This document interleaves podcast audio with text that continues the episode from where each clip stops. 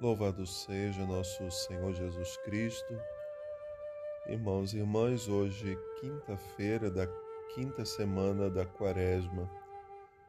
Estamos concluindo esses dias que nos aproximam das celebrações pascais.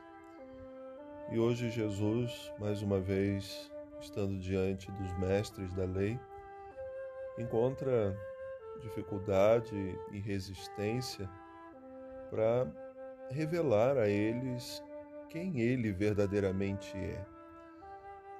Nós bem sabemos que dificilmente a gente conhece uma pessoa se ela não permitir esse conhecimento. Às vezes conhecemos a aparência, mas não sabemos quem é profundamente a pessoa. Somente quando ela permite, conseguimos entrar no mistério também do seu coração. E foi isso que Jesus buscou viver ao longo do seu ministério mostrar quem ele era. Por isso ele disse certa vez aos seus discípulos: Eu não vos chamo servos, mas eu vos chamo amigos, porque aos amigos se dá a conhecer aquilo que está no coração. Então Jesus quis mostrar o que estava escondido no seu coração, o seu amor, a sua misericórdia, a sua compaixão, o seu ser Deus. E ele foi encontrando resistência, dificuldade que muitos tinham, porque conheciam a origem de Jesus, sabia quem eram os seus pais, onde ele tinha nascido, onde viveu. Então ficaram nos aspectos humanos, na aparência, e não foram além. Jesus começa no Evangelho de hoje dizendo: Se alguém vive a minha palavra, não morre.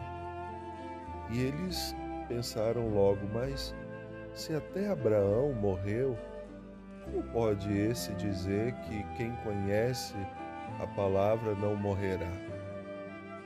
Jesus está claramente dizendo: aquele que me conhece, não uma palavra escrita em livro ou em pedra, mas aquele que conhece a pessoa de Jesus, viverá eternamente.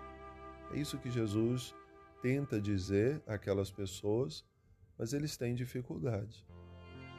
E começam ali uma grande confusão em torno daquela situação.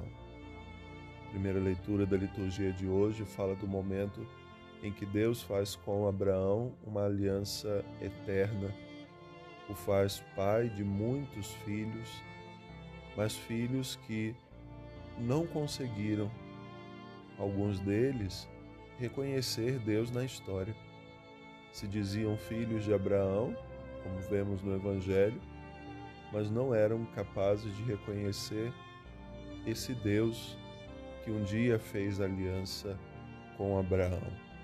Esse Deus que agora estava ali diante deles. Então nós somos chamados nesse tempo a uma busca de um conhecimento maior de Deus. Uma das bases da quaresma é a oração.